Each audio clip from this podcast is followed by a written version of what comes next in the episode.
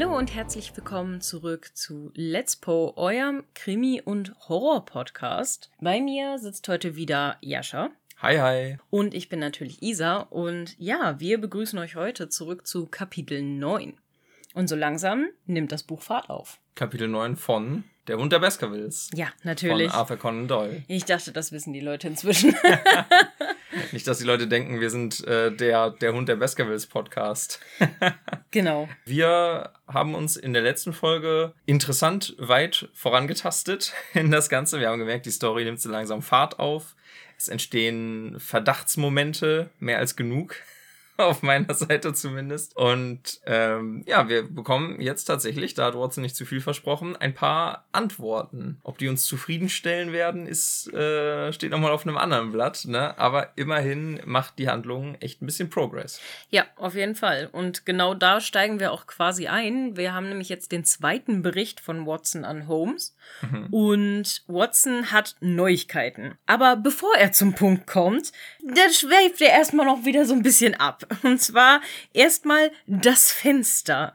Jenes Fenster ist das einzige, das den ganzen Moor, also das das ganze Moor zeigt. Dann muss er natürlich erstmal über das Fenster reden, wo er Barrymore vorher beobachtet hat. Watson schlussfolgert natürlich, da Barrymore ja an diesem Fenster stand, hat er natürlich irgendetwas gesucht, was im Moor ist. Watson vermutet dann irgendeine Liebesintrige, was natürlich seiner Meinung nach auch total zu der Trauer und dem Rumgeschleiche und der und dem Trauer der Frau halt passen würde.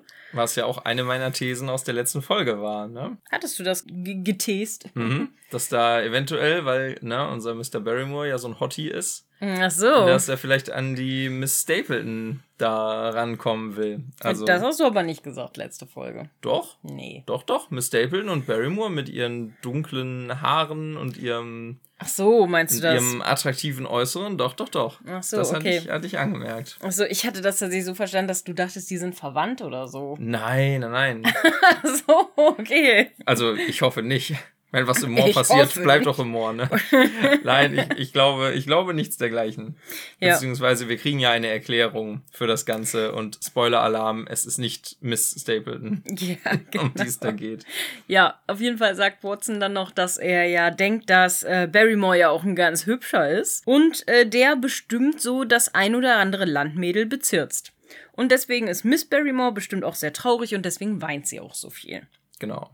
Ja. Da ähm, ist mir die Frage aufgekommen, wenn ich in einem dunklen Raum bin und ich habe nur eine Kerze dabei und setze mich dann ans Fenster, ich kann doch draußen nichts erkennen. Nö. Weil Watson hier beschreibt, dass es stockfinster ist da in einem Raum, also es ist wirklich düstere Nacht. Mhm. Und die einzige Lichtquelle, mit der er sich auch noch an die Glasscheibe setzt, ist eine, eine offene Kerze. Da kannst du doch überhaupt nichts mehr von draußen erkennen. Also höchstens, wenn da eine sehr helle Lichtquelle von draußen wäre, die quasi diesen Widerschein von meiner Kerze übertönen könnte, aber wir erfahren im weiteren Verlauf des Kapitels noch, dass das Licht auf der anderen Seite halt auch nur eine Kerze ist. Mhm. Also da habe ich ein bisschen, da war ich nicht so happy mit irgendwie. Vor allen Dingen ja auch relativ weit in der Ferne, ne? Aber andererseits, wenn da gar keine anderen Lichtquellen sind, dann könnte es sein, dass man es schon sieht, vielleicht. Stelle ich mir, stelle ich mir schwierig vor an der Stelle. Ja, das stimmt. Aber Watson stellt auch noch die Frage, ob dieses Schlüsselgeräusch, was er äh, zwei Tage zuvor in dieser nächtlichen Eskapade noch gehört hat, nachdem er vor Barrymore zurück in sein eigenes Gemach geflohen ist, sozusagen. Mhm. Ähm, ob das nicht äh, Mr. Barrymore ist, der abgehauen ist, möglicherweise, um da halt eine Liebhaberin zu treffen. Und äh, Watson sagt aber hier schon ganz am Anfang, dass sich das als ein unbegründeter Verdacht herausstellen wird, da sich die Sache jetzt im Laufe dieses, Brief, äh, dieses Briefes eben aufklärt. Ja, genau. Watson erzählt dann erstmal Henry von seinen Beobachtungen und Vermutungen und Henry erklärt, dass er Barrymore ebenfalls schon mal gehört hat nachts. Mhm. Das heißt, sie werden sich jetzt vielleicht beide auf die Lauer legen. So überlegen sie sich dann, Barrymore nachts halt nachgehen zu wollen und fragen sich, what would Holmes do? Und sie kommen beide zu dem Schluss, äh, dass er wohl auch das Gleiche machen würde wie sie. Also, dass er Barrymore auch beobachten würde. Genau. Und wir bekommen eine Erklärung für den Punkt, über den wir in der letzten Folge schon sprachen, dass Watson da so ohne Komplikationen in diesem alten Gemäuer Mr. Barrymore verfolgen kann, ohne entdeckt zu werden. Irgendwie eine, eine knarzende Diele oder sowas müsste doch schon mal sein. Mhm. Aber Henry stellt fest, dass Mr. Barrymore ziemlich schwerhörig ist und es Ja. deswegen auch wohl kein größeres Problem sein sollte, ihm zu folgen. Ja. ja, genau. Ja, sie planen dann in Henrys Zimmer zu warten und Barrymore dann zu folgen, wenn sie ihn halt wieder auf frischer Tat ertappen. Henry macht dann so ein bisschen den Waschbär-Move und reibt sich auch vor Freude die Hände. Das fand ich sehr geil. Ich Der so, Waschbär-Move. Ja, ich hatte das so richtig im Kopf, wie er da so sitzt. So. Wir bekommen ganz nebenbei, nachdem Watson diese Planung schildert, auch schon einmal mit, dass Henry schon ordentlich investiert. Er hat ne? Kosten noch Mühe gescheut. Genau. Wie heißt der nochmal bei Jurassic Park? Welcher? Äh, der, der weder Kosten noch Mühen scheut und dann aber den Security-Menschen nicht gut genug bezahlt. Ja, der, ähm, boah, das ist jetzt echt traurig. ich weiß gerade echt nicht mehr, wie der Harris. Ach, muss ich irgendwie mal nachschauen. Ihr ja. wisst schon, der, der, Al den, der alte Mann. Der alte Mann, der den Park gebaut hat. Genau. Ja. Wir erfahren nämlich, dass Henry schon in Kontakt mit einem Bauunternehmer ist und mit einem Möbelhändler, ne, weil das ganze Anwesen wieder vollkommen bewohnbar werden soll. Mhm. Ähm, und Watson merkt auch an, dass ja nur noch Miss Stapleton fehlen würde. Und zumindest es fehlt ja nur noch eine Dame hier. Aber ja. dafür haben sie ja schon ein bisschen gesorgt, ne? Genau. Es sieht auch alles, alle Zeichen stehen quasi auf The Love.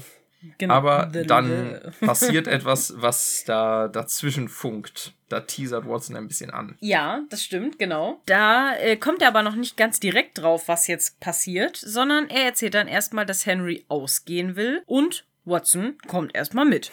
Weil, ne, das ist ja seine Pflicht, der muss den ja begleiten. Und das ist schon wieder die weirde Situation, über die wir in der letzten Folge schon sprachen, wie absurd das wäre, wenn wenn Watson wirklich das durchzieht und den äh, Henry die ganze Zeit über begleitet, egal wo er hingeht, gerade ja. wenn er vorhat, halt Miss Stapleton aufzusuchen. Ja, und jetzt kommt halt der Moment, wo Henry äh, Watson so ein bisschen abwimmelt ne, und ja. sagt, ah, das wäre doch lächerlich, wenn du mich hier verfolgen oh, würdest. sie sind aber auch sehr, sehr ehrenhaft. Ja, ja, sie nehmen das wirklich sehr ernst und jetzt äh, bleiben sie mal schön zu Hause. Ja, und äh, Watson schämt sich wie ein japanisches Schulmädchen. Man kann sich vorstellen, wie die Wangen rot werden. Bei dem Gedanken daran, dass äh, Henry etwas passieren könnte aufgrund seiner Nachlässigkeit, obwohl Holmes halt ausdrücklich gesagt hat, ne, lass den Jungen nicht alleine raus. Also genau. folgt Watson Henry in Richtung Merripit House ins Moor. Mhm, genau, der beeilt sich dann auch sehr, um Henry einzuholen, weil Henry halt vorgelaufen ist. Als er ihn aber nicht mehr sieht, steigt Watson dann auf einen kleinen Hügel und sieht Henry dann sofort in der Ferne, der an der Seite von Miss Stapleton läuft. Und Watson beobachtet dann die beiden eine Weile ähm, und bemerkt auch, dass die sich ziemlich angeregt unterhalten, also auch mit wilden Gestikulieren und so weiter und so fort. Und er fühlt sich dann hin und her gerissen, ob er jetzt den beiden folgen sollte, weil wenn ja, wäre das schon ziemlich unhöflich und wenn nein, würde er seine Pflicht vernachlässigen. Also, it's a pickle. Höflichkeit oder Pflichtbewusstsein, das ist hier die Frage. Genau. Er entscheidet sich dann aber erstmal auf seinem Hügel zu bleiben und dann bemerkt Watson, Stapleton, der durch das Moor auf die beiden zugelaufen kommt mit wehendem Schmetterlingsnetz und wutentbrannt anscheinend. Ich stelle mir sowieso merkwürdig vor, wieso er mitten in der Nacht mit diesem Schmetterlingsnetz da hey, Nacht, es ist Tag. Es ist Tag? Es ist Tag, das ist äh, vormittags oder so. Es ist Tag? Ja, er kommt doch später noch zum, es wird doch nachher noch gesagt, er kommt zum Mittag noch mal zu denen, um sich zu entschuldigen. Also kleiner oh. Spoiler, aber es ist vormittags. Ja, klar, ich, ich bin, ich bin glaube ich schon einen Punkt weiter ja, bei ja, dem ja, späteren. Na klar, richtig, das ist ja noch gar nicht so weit. Ja, genau. Da war als nächstes noch ein Punkt, den habe ich mir, habe ich mir dick markiert, denn anscheinend wird Henry da ein bisschen übergriffig. Habe ich genauso geschrieben. Ne? Also, ich wirklich, es ist so. Weil er, er versucht, er versucht irgendwie sich, also er, er, er, er will sich ernähren, er will sie anscheinend küssen mhm. und wird dann aber recht deutlich von Mrs. Stapleton abgewiesen. Die dreht, die wendet sich ab, ja. möchte das offensichtlich nicht. Ja, sie drückt ihn auch weg. Genau. Ja. Und genau in dem Moment kommt dann Mr. Stapleton heran und Zum Glück. knöpft sich Henry so richtig vor. Ja. Und da muss ich sagen, ich kann, ich kann echt sehr verstehen, dass der Mr. Stapleton in dem Fall da sauer ist. Ich meine, wenn ich diesen Kontext jetzt nicht hätte, dass der wirklich ein bisschen überprotektiv ist, mhm. dann würde ich das vielleicht ein bisschen, ja, dann, dann, dann wäre ich noch ein bisschen mehr auf seiner Seite, weil man erkennt ja in dieser Szene wirklich, die Miss Stapleton, ne, die, die will da nicht irgendwie groß bedrängt werden. Nee. Und Mr. Stapleton ist dann aber auch mit seiner Schwester unzufrieden mhm. ne, und begleitet ihn trotzdem nach Hause. Also die machen sich beide auf den Weg in Richtung Merripit House. Ja, Henry macht sich dann bedrüppelt wieder auf den Rückweg und Watson trifft ihn unten am Hügel. Watson berichtet dann, dass er sie beobachtet hat und Henry findet das erst ein bisschen doof, lacht dann aber darüber, äh, quasi über die Ironie, so von wegen, dass sogar in diesem öden Moor scheinbar alle auf den Beinen sind, um seine misslungenen Antrag äh, also um dabei zu sein quasi. Das war also sein Antrag. Mhm, naja, bisschen übergriffig. Mhm. Ja, und er äh, denkt dann, dass Stapleton ein bisschen verrückt ist. Ja, und äh, das fand ich auch ganz witzig, nach der Szene, die wir da jetzt gerade, beziehungsweise die Watson da gerade beobachten konnte, kann Henry Mr. Stapletons Ablehnung gar nicht nachvollziehen. nee, kann ich gar ne? nicht verstehen. Ob, und er, er fragt sich ganz verständnislos, ob was mit ihm nicht stimmt persönlich. und es muss natürlich was Persönliches sein. Natürlich. Das fand ich bezeichnend, wie er überhaupt nicht auf die Idee kommt, dass, dass es vielleicht nichts Persönliches ist, sondern dass er sich vielleicht ein bisschen daneben verhalten hat gerade. Ja, Tja. Ja, genau. Also Watson sieht das halt auch nicht ganz so. Also der denkt nicht, dass der Stapleton verrückt ist. Und Henry gesteht dann auch ein, dass er das eigentlich auch nicht so sieht. Er ist gerade nur so ein bisschen in seiner Ehre gekränkt. Und ähm, fragt dann, wie Jascha eben gerade schon sagte, dass äh, Watson nach seiner ehrlichen Meinung, ob vielleicht irgendwas an ihm nicht stimmt und ob er vielleicht in die Zwangsjacke gehört sogar. ähm, so, was würde er denn einen schlechten Gatten ausmachen? Und Watson verneint dies aber. Er sagt, nö, Henry ist eigentlich total super und eigentlich spricht auch nichts gegen ihn. Henry versteht dann auch nicht ganz, warum sie ihn abgelehnt hat, weil er findet sie doch so toll und er sieht natürlich auch in ihren Augen, dass sie das natürlich auch will. Mhm. Und ich denke so, oh, Henry, das ist so falsch. Das ist so falsch auf so vielen Ebenen. Er sagt sogar selber schon, dass, äh, dass er jetzt das erste Mal so richtig ungestört zu zweit mit der Miss, ähm, Miss Stapleton gewesen ist mhm. und sie aber überhaupt nicht über das Thema Romanze und Liebe sprechen will. Und da sitze ich schon wieder da beim Lesen und denke mir, ja, warum denn wohl nicht? Ja. Was könnte das denn heißen, Henry, wenn sie nicht darüber spricht mit ja. dir? Und das Eindeutigste ist dann auch noch, dass sie ihm sagt, er soll das verdammte Moor verlassen. Ne? So, er soll einfach weggehen von da. Und er will dann aber, dass sie mit ihm kommt. Sie ist bestimmt nur besorgt um ihn. Genau. Klar. Und bevor sie dann was sagen konnte, äh, werden sie dann aber halt beide von Stapleton unterbrochen. Also das ist quasi so die Erzählung, die Henry jetzt macht. Und Stapleton und Beryl streiten sich dann halt so ein bisschen und er zieht dann seine Schwester mit sich mit und sie gehen dann. Genau, nachdem ja. Henry die ganze Situation noch ein bisschen verschlimmbessert hat, indem er äh, Mr. Stapleton auch ganz offen sagt, dass er dessen Schwester heiraten möchte Ne, und es findet Mr. Stapleton aber nur so semi-gut. Ja, verschlimm. Nicht, nicht, sehr, nicht sehr begeistert von der Sache. Nee, genau. Und Watson bestätigt dann halt auch nochmal die ganze Geschichte, dass er die Ablehnung von Stapleton eben auch nicht versteht, weil es spricht ja nichts gegen Henrys Titel, Vermögen, Charakter und Aussehen. Also, mhm. er ist ja eigentlich total super, ne? Und ich denke so, hm, weiß ich nicht, Digi, weiß ich nicht. da ist mir was aufgefallen, wo ich mir nicht sicher bin, ob das vielleicht wieder eine zu moderne Perspektive ist, weil ich, ich glaube, für die Leser damals von mhm. Doyle war das eben gar nicht so eine übergriffige Sache, wie wir das heute wahrnehmen. Also ich glaube, ja, da ist das halt, da ist sie wirklich so die Damsel in Distress und, und sie will es natürlich auch, sie weiß es nur noch nicht und sie hat nur zu viel Angst. Aber also, sie wehrt sich ja schon dagegen. Also ist sie schon mehr als das, oder? Ja, Vor allen genau. Also ihre Ablehnung ist ja schon relativ deutlich, auch von Doyle beschrieben. Vor allen Dingen ähm, fand ich auch, dass die Miss Stapleton eigentlich als relativ ähm, tougher Charakter dargestellt wurde und durchaus als eine Frau, die eine Meinung hat. Ne? Ja. Sie, sie lässt sich zwar so ein bisschen von ihrem Bruder, sag ich mal, über den Mund fahren oder ein bisschen kontrollieren, aber im Großen und Ganzen, sie nimmt die Sachen in die eigene Hand Sie steht zu ihren Überzeugungen und sie wird mit als sehr temperamentvoll beschrieben. Das ist jetzt nicht so der Damsel in Distress Charakter für mich, ehrlich gesagt. Das stimmt. Also, sie, sie, also es ist schon eine sehr emanzipatorische Frauenfigur irgendwie ja. an der Stelle. Und merkst du, wie sich da im, im Kleinen die Legende von Hugo wiederholt? Ja, ja. Ne? Wir, haben, wir haben hier wieder den, den reichen Baskerville-Typ, der der Meinung ist, er kann sich nehmen, was ihm gefällt. Ja. Ne? Er, der auch sagt, er ist doch eigentlich eine gute Partie. Genau, er, der der sich als gute Partie sieht, weil er aus gutem Hause ist und das Geld eben hat, ne? Ja. Und er will sich wieder eine Frau vom Land einfach so schnappen, die da ja. halt in der, in der Nähe wohnt, in einer, also mehr ja. oder weniger bescheidenen Behausung. Ja. Ja, und, die Legende ähm, wiederholt sich. Und äh, da kam mir so ein bisschen die Idee, vielleicht glaubt Mr. Stapleton ja wirklich an diese Legende. Er hat sich ja schon immer ein bisschen vage gehalten. Mhm. Und man könnte an der Stelle wirklich glauben, dass er es vielleicht ein bisschen übertreibt, aber vielleicht wirklich aus Sorge um seine Schwester, weil ne, der äh, Henry jetzt doch schon gewisse Parallelen da erkennen lässt, ne, zu, ähm, zu Hugo. Ja, genau, das ist auch so. Sehr schön, äh, noch ein kleines Zitat da aus dem Text, was ich mir rausgeholt habe. Mhm. Da sagt Watson, that his advances should be rejected so briskly without any reference to the lady's own wishes, and that the lady should accept the situation without protest is very amazing.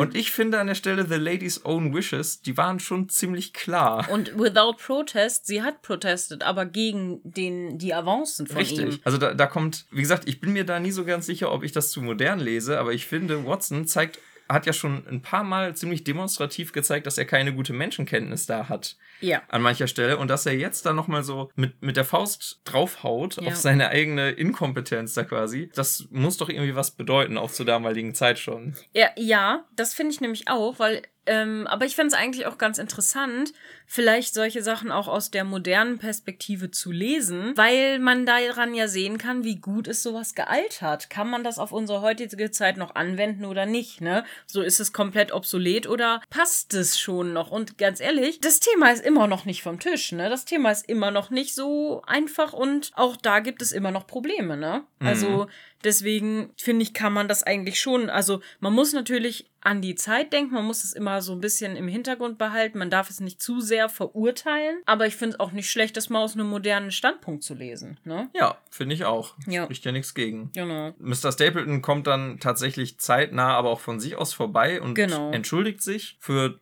die aufbrausende Art und Weise. Also und, sie gehen halt nach Baskerville Hall zurück und Stapleton Genau. besucht sie in Baskerville Hall, genau. Und dann wird auch gleich äh, am Freitag zum Essen eingeladen. genau. Nach Mary Pitt House. Das, So von wegen, ach, es ist no hard feelings, okay, alles klar, dann können wir ja wieder zusammen essen. ja, das, und Ja. das, das finde ich, ist schon wieder eigenartig irgendwie. Nichts Halbes und nichts Ganzes, Ich diese ganze. fand vor allen Dingen ähm, die, das ganze Gespräch mit Stapleton ein bisschen komisch. So dieses, er entschuldigt sich ja und sagt, ja, er hätte wohl nur Angst gehabt vom Alleinsein und dass seine arme Schwester ihn dann verlässt. Und naja, ähm, er gibt dann so ein bisschen sein Einverständnis zu der ganzen Ehegeschichte. Aber Henry soll noch drei Monate warten, bis er quasi wieder über Liebe redet, weil bis dahin hat Stapleton das ja auch bestimmt verarbeitet. ja, das ist so eigenartig, weil Mr. Stapleton sagt wortwörtlich, ne, er wird allen Widerstand aufgeben Mhm. gegen diese Verbindung, wenn Henry für genau drei Monate sich jetzt zurückhält. Ja, Das ist vor total genau merkwürdig. drei Monate. Das ist so komisch, so, ne? Aber Henry akzeptiert auf jeden Fall die Entschuldigung von Mr. Stapleton und auch ganz locker eigentlich, ist damit auch dann auch ganz happy. Mhm. Und Mr. Stapleton selbst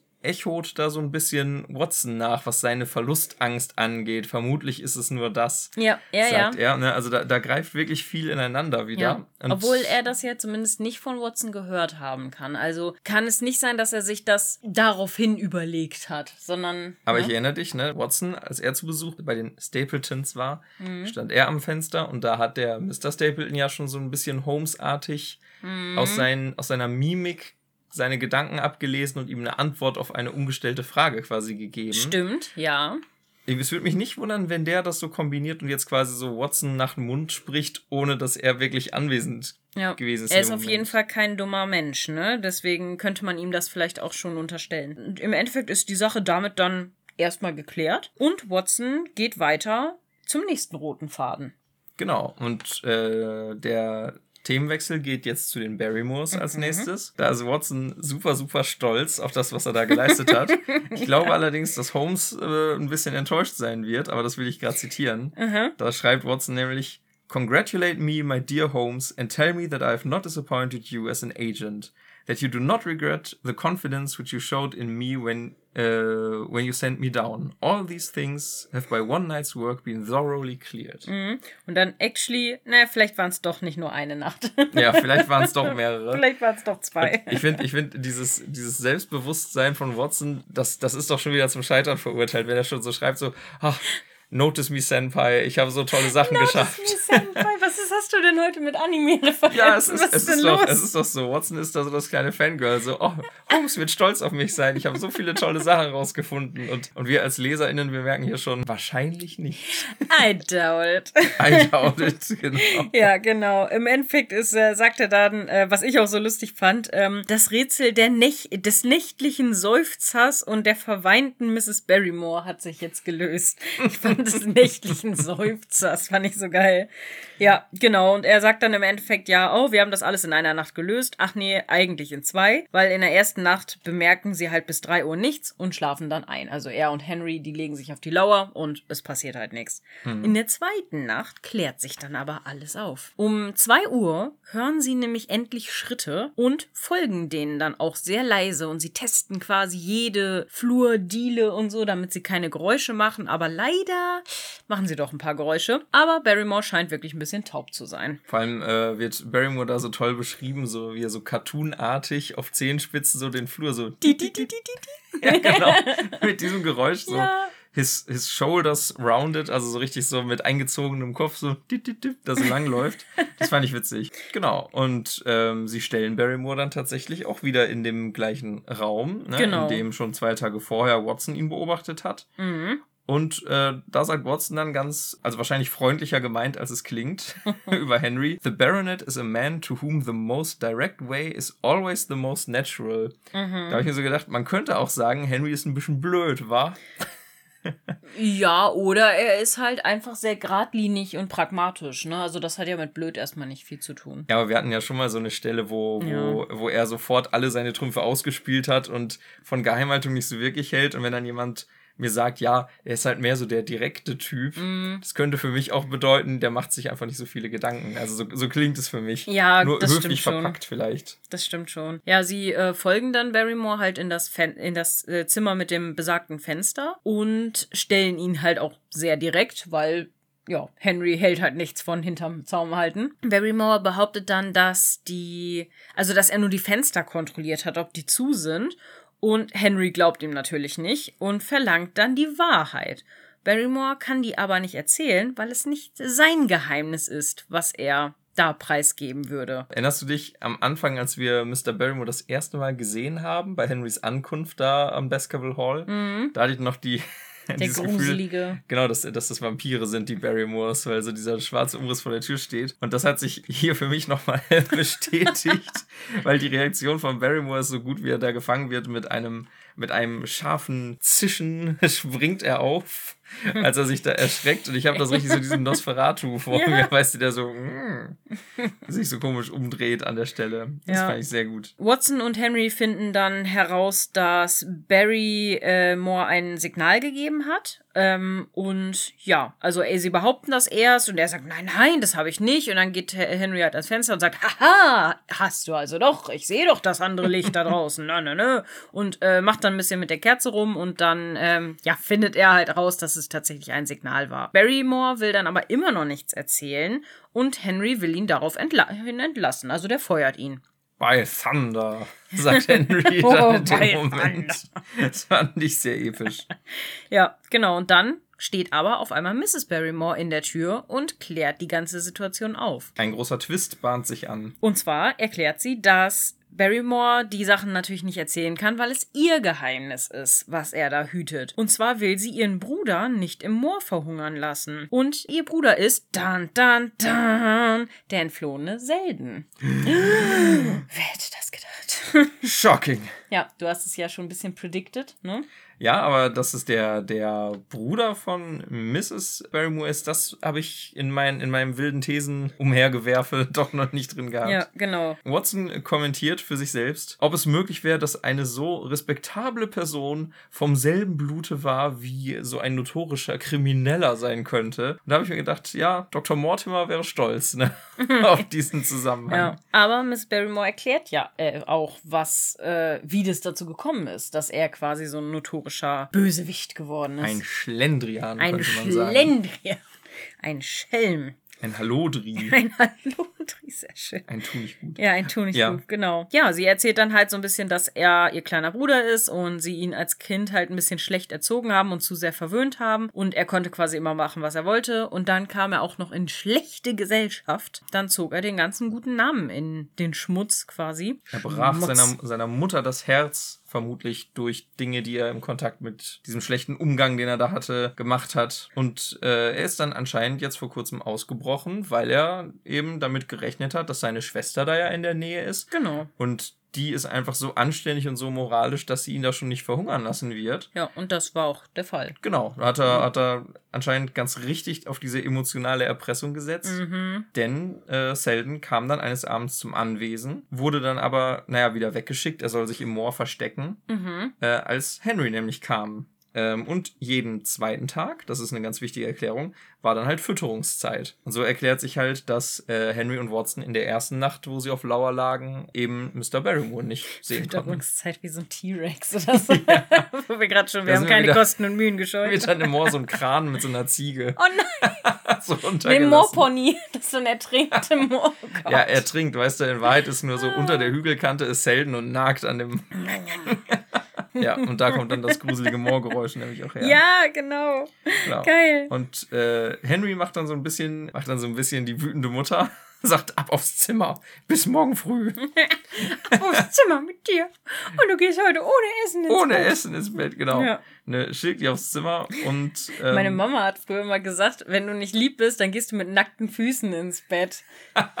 das war so der, die Drohung, bis ich dann ein bisschen älter war und rausgekommen bist, dass ich ja immer mit nackten Füßen ins Bett gehe, weil ich ja keine Socken im Bett habe.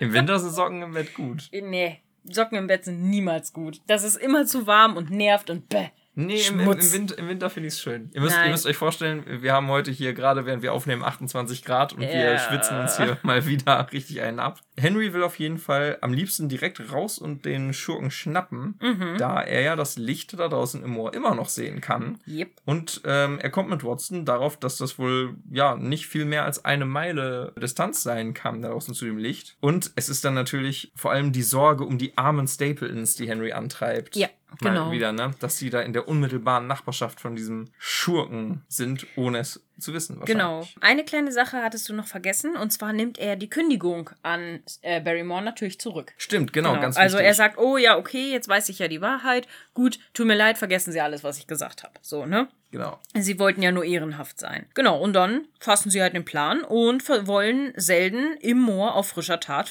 festnehmen, quasi, ne? Genau, sie laufen raus und äh, bewaffnen sich auch. Also Watson nimmt seinen Revolver mit und Barrymore einen Reitstock mit einem äh, silbernen Knauf. Was ich ganz witzig fand, weil das wieder so ein bisschen so dieser äh, Bogenschlag war mit, er hat einen Reitstock mit einem silbernen Knauf. Am Anfang der Mortimer hatte so diesen rustikalen Wanderstock. Irgendwie fand ich das interessant, dass da wieder dieses Motiv mit diesem Stock aufgegriffen wurde. Ja, genau. Ähm, irgendwie, ich habe jetzt nicht rausgefunden, was das zu sagen hat, aber irgendwie fand ich es gut.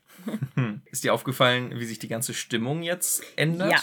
Äh, jetzt wird's nämlich richtig cool und richtig creepy. Ja, das finde ich Ja. auch. Es wird nämlich erstmal beschrieben, dass der Herbstwind aufkommt. Es kommt Mhm. ein, ein kalter Wind, es rauscht und es pfeift, es fängt an zu regnen. Genau. Und äh, ich finde, da wird, da wird gleich ein richtig gutes Setting für die Gefahr, die jetzt kommt. Ja. Und äh, das Ungewisse etabliert. Das fand ich, fand ich sehr stimmungsvoll gemacht. Genau, und dann zieht auch wieder dieses grausige Geräusch auf und Henry ist richtig verängstigt und denkt, dass das ein Heulen eines Hundes war. Watson bestätigt zögerlich, dass die Einheimischen dieses Geräusch ebenfalls für das Hundegebell halten. Er sagt dann aber auch trotzdem, Henry sollte nichts darauf geben, weil, ne, wir sind ja alle klüger als die Einheimischen hier. Nein, nein, das kann nicht sein. Henry ist aber trotzdem überzeugt, dass das ein Hund war und kein Vogel. Ja, und er bekommt es dann mit der Angst wegen der Legende, will aber trotzdem immer noch mutig denselben verfolgen. Genau. Finde ich auch schön, wie Henry an der Stelle dann so sagt, ne, in London war das Ganze noch witzig, der Gedanke an diesen Ja. Hund. Und wenn man aber selber in diesem Moor ist, äh, wirkt das Ganze auf einmal gar nicht mehr so zum Lachen. Ja, Das kann man sich auch richtig gut vorstellen. genau. Und äh, da finde ich, kommt dann eine sehr epische Stelle, ähm, ist, glaube ich, meine Lieblingsstelle auch in dem Kapitel. Okay. Da fragt Watson ihn, shall we turn back? Na, um ihm die Gelegenheit zu geben. Und da kommt dann echt so die, die heroische Seite bei Henry durch. Er sagt mhm. nämlich wieder richtig episch: Nein. No, by thunder, we have come out to get our man and we will do it. Mhm. We after the convict and a hellhound as likely as not after us.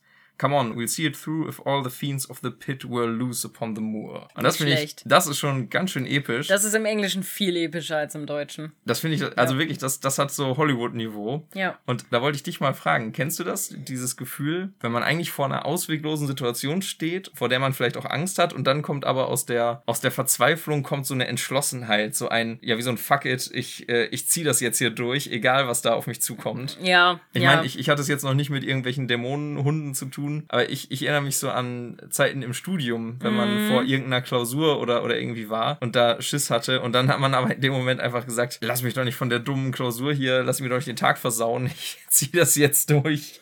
Und dann hatte ich manchmal diese Entschlossenheit, die total irrational war, aber ja. es hat, hat einem manchmal dann da durchgeholfen. Bei mir vor so circa jedem Vortrag, den ich halten muss über irgendwas, weil ich fürchterlich äh, Angst habe, vor Menschen zu sprechen und dann. Ja, und Prüfungsangst. Und Prüfungsangst kommt noch on top und dann ist man halt, also meistens, entweder ist es so, dass ich komplett versage und mein Gehirn komplett blank ist, dass ich dann einfach da sitze und mir ist einfach nur übel, oder ich habe halt genau das, was du sagst, dieses mit, boah, fuck it, Augen zu und durch, ne? Also muss ja. jetzt. Äh, das ist, ja. ist, fällt mir gerade ein, ist ein ultra lamer Vergleich, dass ich gerade eine Klausur mit diesem Höllenunter vergleiche.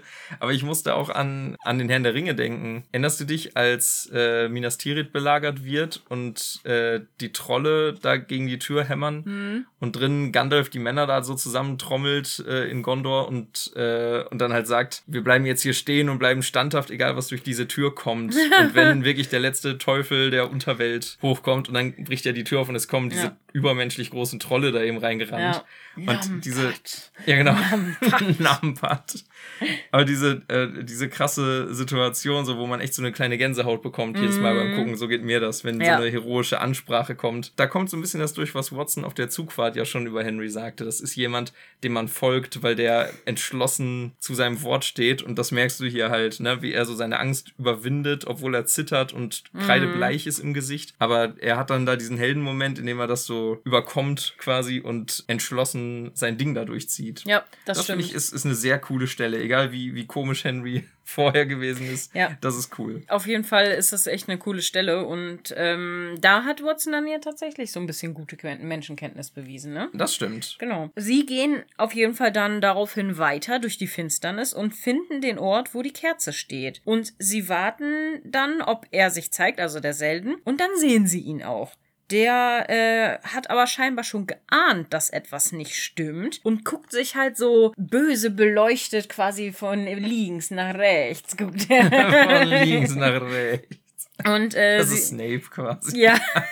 Nee, äh, Kakarov. Ähm, und sie wollen ihn dann überwältigen, aber er flieht. Und Watson will nicht auf ihn schießen, weil er ist ja unbewaffnet. Und deswegen, das, das gebietet seine Ehre nicht. Das geht nicht. Er kann ja nicht einfach auf den schießen. Ja, aber, aber ganz, ganz großer, großer Moment für Watson, muss ich sagen. Weil ähm, ich, hätte, ich hätte fast was anderes erwartet, weil ähm, wie der Selden da beschrieben wird von Watson, mhm. das, äh, das finde ich ist, ist sehr herabwürdigend. Also er sagt, dass er halt ein ein boshaftes Tiergesicht, a terrible mhm, animal stimmt. face. Und da wird ganz beschrieben, wie verwildert der ist und dass der. Ja, gut, der lebt halt seit Wochen im Moor. Genau, ne? aber dass der halt böse ist und, und halt, er könnte auch einer der alten Wilden sein, die hier in diesen Hügeln vor Urzeiten gewohnt haben. Ja. Und da habe ich mir so gedacht, du, Watson, warst du mal in einem britischen Gefängnis zu der Zeit? Ja. Also ich glaube, es ist egal, wie du von Natur aus bist, wenn du das erlebt hast, also zumindest so wie ich das aus Film und Fernsehen kenne, wie die Gefängnisse zu der Zeit waren. Das ist bestimmt realistische Darstellung.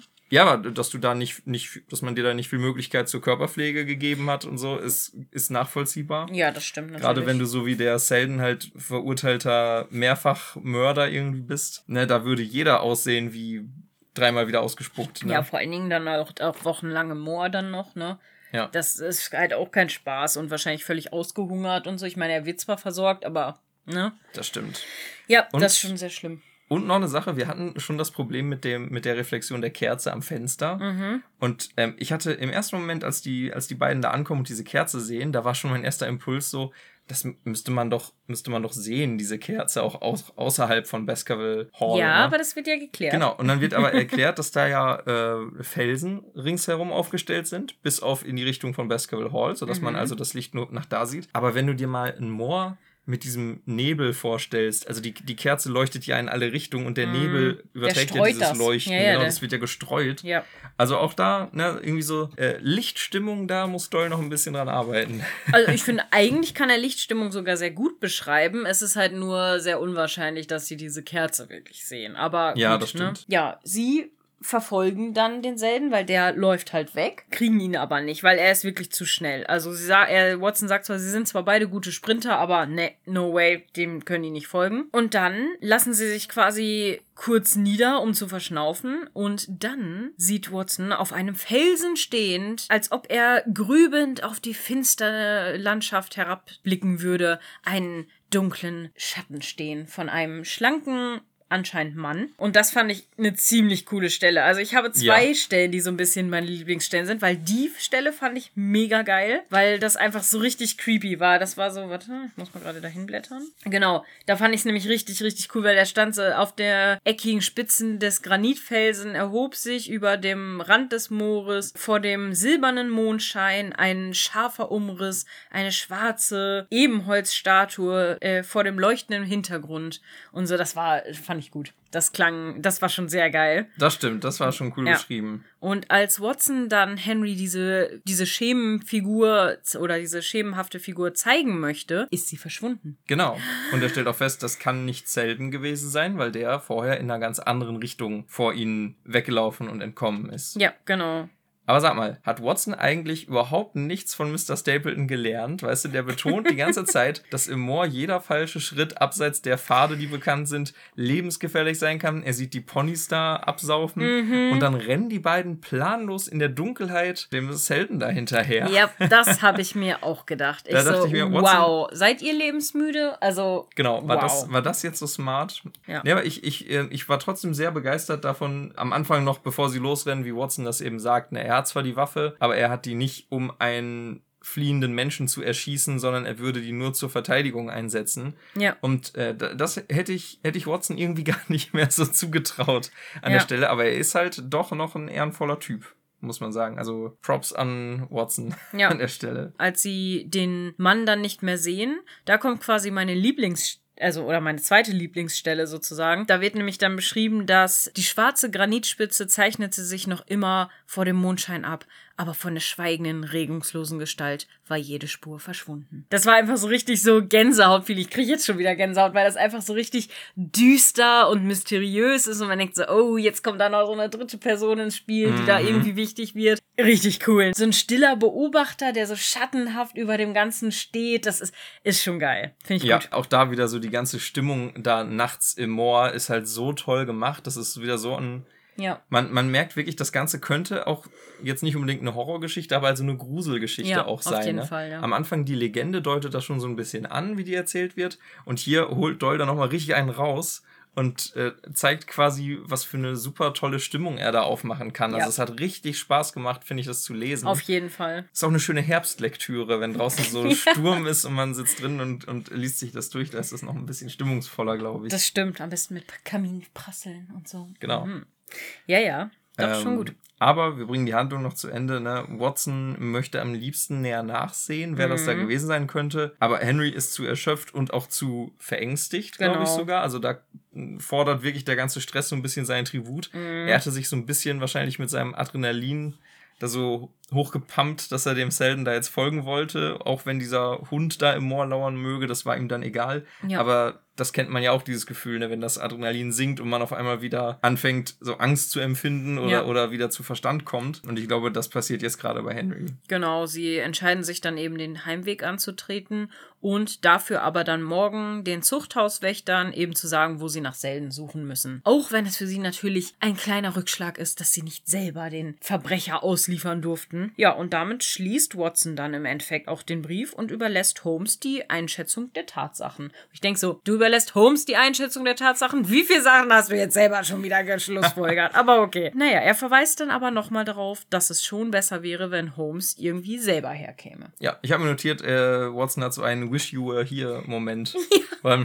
so eine kleine Postkarte hier, Visit the Dartmoor oder sowas ja. hätte schicken können. Genau, ohne dich ist alles doof. Ja, genau. Und er will sich, äh, er will sich nochmal erneut melden. Ich frage mich, wie ist das wohl jetzt für Mrs. Barrymore? Hm. Sie ist ja durch ihren eigenen Ehrenkodex quasi gebunden. Sie kann natürlich ihren Bruder nicht der Obrigkeit da ausliefern, weil es Familie ist. Ja. Aber vielleicht ist das für sie sogar dann eine Entlastung, ist dass es, das jetzt ich, ja. durch Zwang rausgekommen ist, weil jetzt ist sie von der Verantwortung quasi befreit. Ne? Sie ja. hat ihr Bestes getan und jetzt liegt es nicht mehr in ihrer Hand. Aber genau. andererseits wird ihr Bruder dann verhaftet vielleicht Schlimmeres, wenn er Gegenwehr leistet, ne, ist halt auch belastend. Ja, ich glaube, dass es wirklich eine Entlastung für die ist, weil äh, sie haben ja sogar gesagt, dass sie jeden Tag quasi aufs Neue, wenn sie diese äh, Kerze ans Fenster gestellt haben, gehofft haben, dass er weg ist, dass er das Moor verlassen hat. Ja, das ist halt aber immer wieder, deswegen hat Barrymore auch geseufzt, weil er meinte, ach, er ist ja immer noch da. Ich, ja, ich, ich referiere stimmt, da auf Morticia aus der Adams Family mit so, ach, er lebt ja immer noch. du hast recht, du hast recht. Aber auch, auch das fand ich schön beschrieben. Ne? Man konnte bei Mrs. Barrymore wirklich so einen, diesen Konflikt, diesen inneren so raushören. Sie macht sich ja. Vorwürfe, dass das mit ihrem Bruder passiert ist und vielleicht gibt sie sich halt auch eine, eine, eine Mitschuld an dem Ganzen. Ich denke schon irgendwo, ja. Na, und äh, auch das finde ich schön, dass da ähm, Doyle so eine Charaktertiefe reinbringt, auch so, so eine, eine Psyche dieser Frau gibt, die eigentlich ja. auch nur Nebendarsteller hätte bleiben können. Ja, also, vor allen Dingen auch, genau, wie du schon sagst, so ein Nebendarsteller und auch so einer Person, die erst wirkt, als ob sie nicht besonders viel Tiefe hat. Ja. Ne? Ja.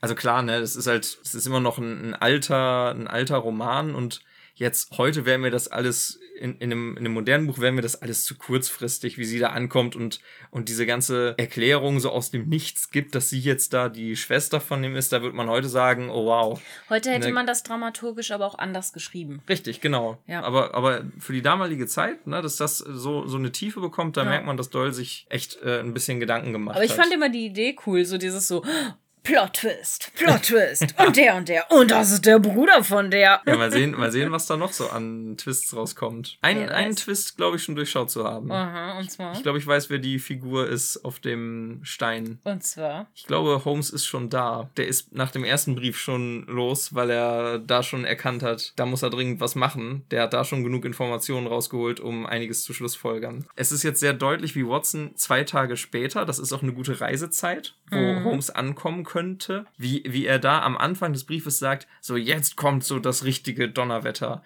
Ne, er, hat, er hat ja schon in dem ersten Brief hat er diesen letzten Teil mit Barrymore und der, der Verfolgung da nachts äh, durch das Anwesen, mhm. das hat er da schon so hervorgehoben, so von wegen, oh ja, jetzt kommt nochmal der richtige Kracher. Und ähm, hier im zweiten Brief hat er auch mehrfach betont, so, boah, guck mal, was ich alles rausgefunden habe.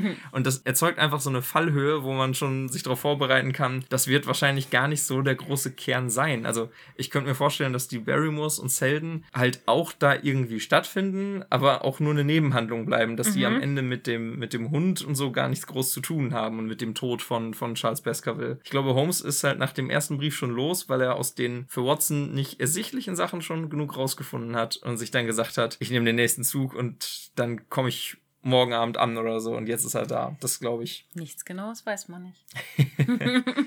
ja, also das, das ist, glaube ich, meine erste so richtig fundierte These, die ich nicht einfach nur so raushaue. Ich Wir glaube, werden das, das sehen. Stimmt. Wir werden sehen. Findet es mit uns im nächsten Kapitel heraus. Ja, genau. Bleibt am Ball. Also äh, ich merke auch, wie der Sog jetzt so richtig da ist. Ja. Also, wir hatten ein paar Kapitel, die so, meh, ne, mal gucken, ja. ging so. Und äh, jetzt sind wir aber mittendrin. Also jetzt will ich auch dringend wissen, ähm, wie es da weitergeht. Ja, das stimmt. Also das ich freue mich jetzt schon auf die nächste Folge. Das führt mich jetzt auch äh, zu der nächsten Frage. Wie hat dir denn das Kapitel gefallen? Extrem gut. Ich muss sagen, das war, könnte sogar schon mein bisheriges Lieblingskapitel sein. Mhm. Weil äh, wie die Stimmung da aufgebaut wurde, dieses, dieses Setting gemacht wurde, ja. das hatte alles. Das hatte halt Action zum mhm. Ende hin vor allem, diese Verfolgung da, dieses, diese Stimmung von Gefahr es hatte auch wieder ähm, am Anfang durch dieses Zusammentreffen mit äh, Mr. Stapleton und Henry hatte das wieder so ein so was kryptisches. Da hat man noch gerätselt, so mhm. Nanu, was ist denn da los? Ja. Und dann kam halt hier der Kracher nachts mit dieser Verfolgung und diese Stimmung, wie die halt so kopflos ins Moor reinlaufen und man ja. denkt sich die ganze Zeit, boah, ey, ein falscher Schritt und du mhm. wirst das nächste Moorpony, was da irgendwo versinkt. Hat halt auch natürlich so seine, seine Logiklücken gehabt, ne? Das eben zum Beispiel. Klar, aber ey, da muss für die Action-Szene musste halt, die können halt nicht so stark sich wie so ein Storch da vorsichtig durch das Moor laufen, wenn sie ihn da verfolgen, den Selden, sondern das muss dann schon ein bisschen zur Sache gehen. Ja.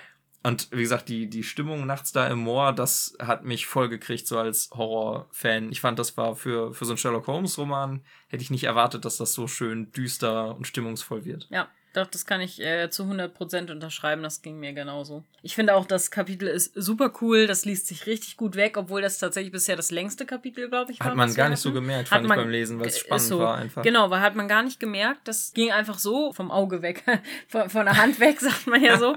ähm, nee, das war wirklich super. Das war, hat richtig Spaß gemacht zu lesen und ich fand es halt auch super spannend und ich finde halt auch, das ist, glaube ich, wenn nicht mein Lieblingskapitel, dann aber auf jeden Fall eins meiner Lieblingskapitel. Weil ich muss sagen, ich fand auch das Kapitel, in dem Mortimer äh, die Legende erzählt, auch unheimlich gut und stimmungsvoll. Stimmt. Gerade dieses, wo man das erste Mal von dieser Legende hört und dann dieses, wie diese Monolithen beschrieben werden und so, das ist auch schon sehr stimmungsvoll. Aber ich muss schon sagen, jetzt ist es halt quasi so, jetzt passiert hier die Action, ne? Also jetzt geht hier was los und das ist halt richtig cool. Also das macht halt ja. richtig Spaß zu lesen, ja. Und man, man merkt jetzt im Nachhinein halt auch, warum Doyle hier in dieses Briefformat wechselt. Ne? Ja. Ne? Wir hatten ja, ja, letzte Folge darüber gesprochen, dass Damit das es ein bisschen agiler wirkt, ne? Auch, genau, dass das dann mehr nach, nach äh, authentischem Bericht aussieht. Und das passt halt richtig gut zu dieser ja. actiongeladenen Szene, wo, wo man nicht mehr in der Legende von Altair irgendwie unterwegs ist, sondern in der Erzählgegenwart und das halt wirklich so passiert ist, wie ja. Watson das behauptet, das ist schon cool. Also da kommt wirklich alles gut zusammen. Tolle Stimmung, die Erzählform ist genau richtig und dann noch die Action am Ende. Also ich glaube, ja, ist mein Lieblingskapitel bisher. Ja.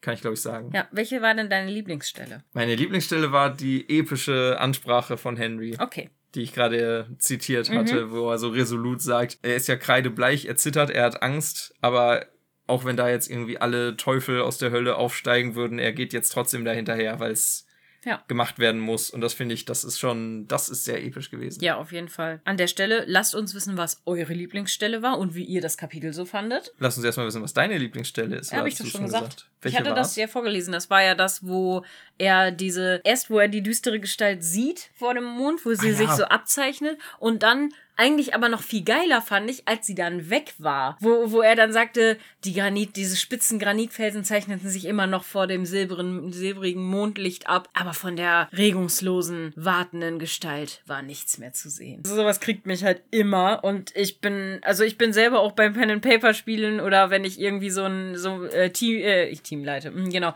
wenn ich äh, Spiel leite, dann mache ich auch immer gerne solche Momente. Ich stehe auf sowas. Genau, an der Stelle dann lasst uns wissen, was eure Lieblings Stelle war. Schreibt uns gerne Nachrichten auf Instagram, E-Mail, kommt gerne auf unseren Discord-Server. Da sind auch sehr, sehr nette Menschen. Mhm. Ähm, wo wir gerade beim Discord-Server sind, wir hatten ja noch glaube ich, eine Frage im Discord-Server.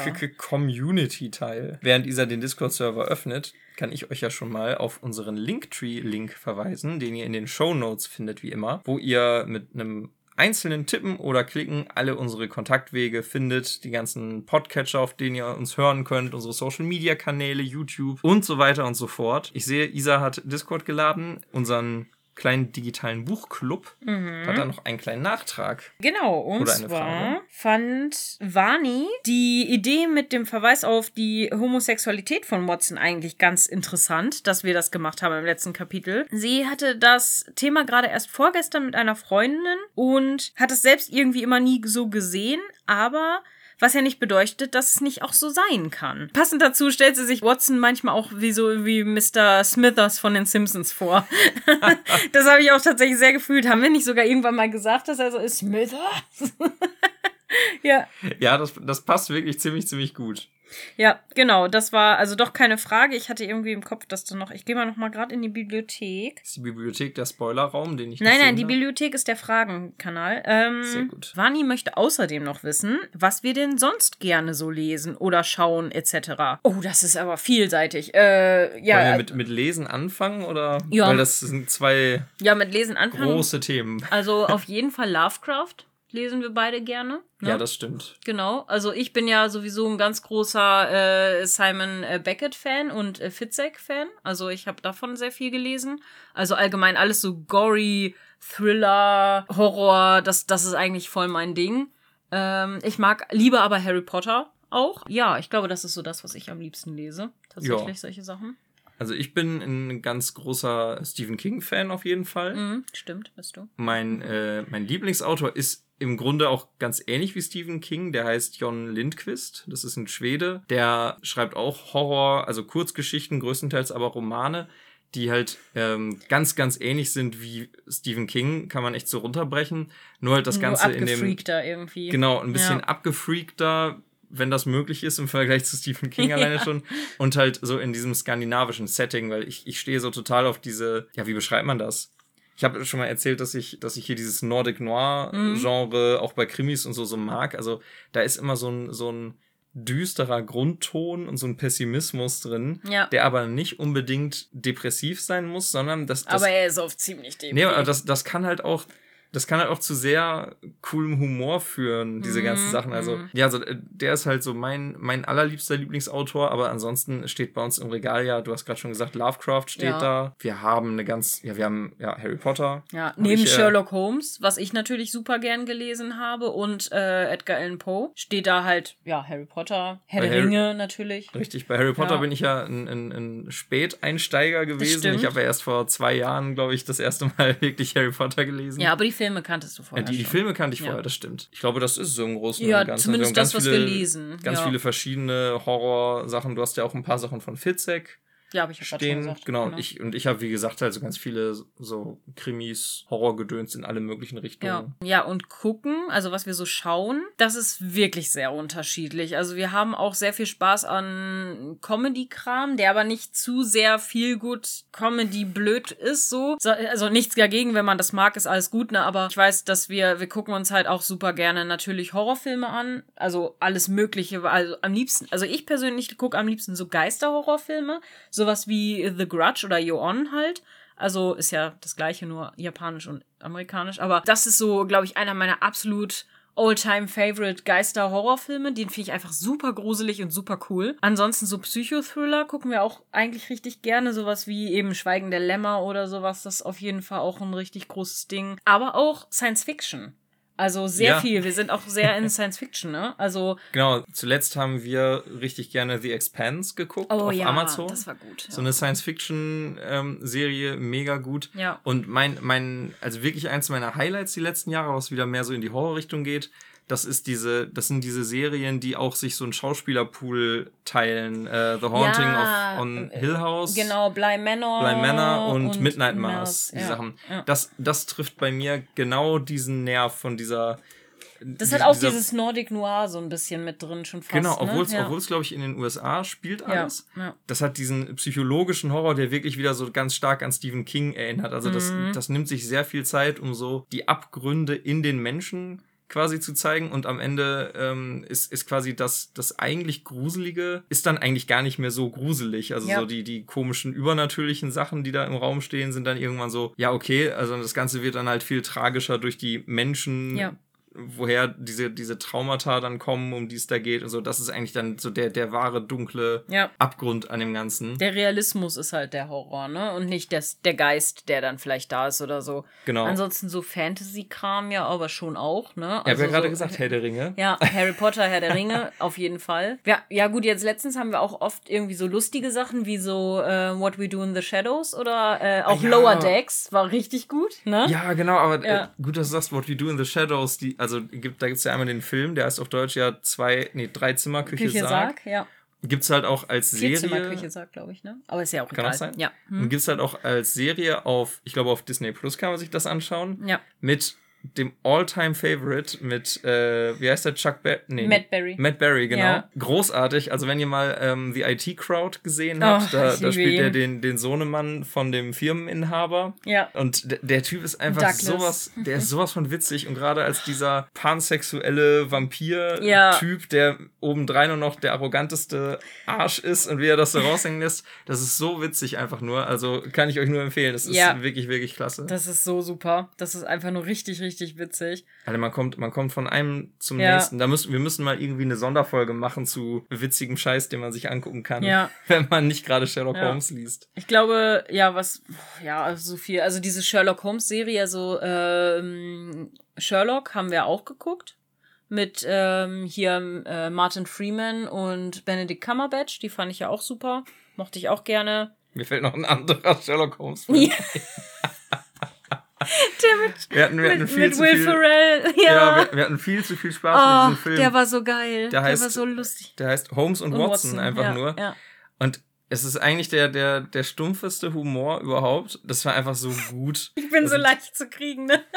Da waren, da waren so sehr viele, sehr viele Anspielungen drin. Ich meine, das ist jetzt nicht, nicht irgendwie groß intellektueller. Nein, nein, äh, Äh, ist keine große Kultur.